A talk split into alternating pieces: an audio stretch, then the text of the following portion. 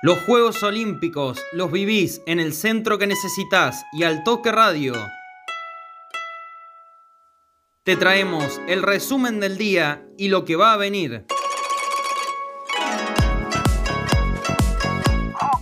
Las Leonas son finalistas olímpicas. Después de un inicio tortuoso ante India, que convirtió temprano, apareció Noel Barrio Nuevo con un doblete para darle medalla asegurada a las Leonas, como lo consiguieron en Sydney 2000 y Londres 2012 con la plateada, y Atenas 2004 y Beijing 2008 con el bronce.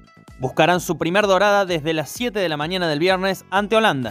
Natación. En la prueba de 10 kilómetros de aguas abiertas, la cordobesa Cecilia Biagioli consiguió su mejor posición histórica en un Juego Olímpico, llegando duodécima a dos minutos de la ganadora de la prueba. Fue su quinta participación en un Juego Olímpico y es la mujer argentina con más apariciones en estos eventos en toda la historia. Canotaje.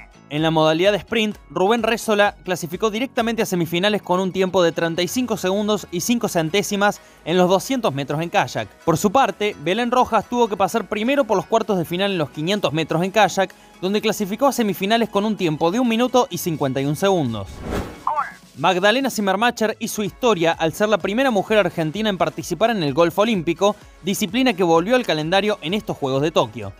Completó la primera rueda con 76 golpes y 5 sobre el par, a 10 golpes de la puntera. Lo que viene. Desde las 19.30 de este miércoles, Zimmermacher continúa con la segunda vuelta en el golf femenino. A las 21.37 compite Rubén Rézola en su semifinal de 200 metros kayak de canotaje sprint. A las 22.19 lo hará Belén Rojas en la semifinal de 500 metros kayak.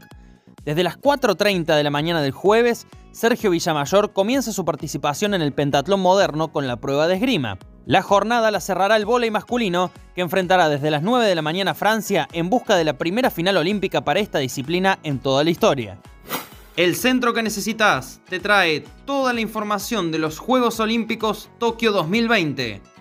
Nos escuchamos mañana.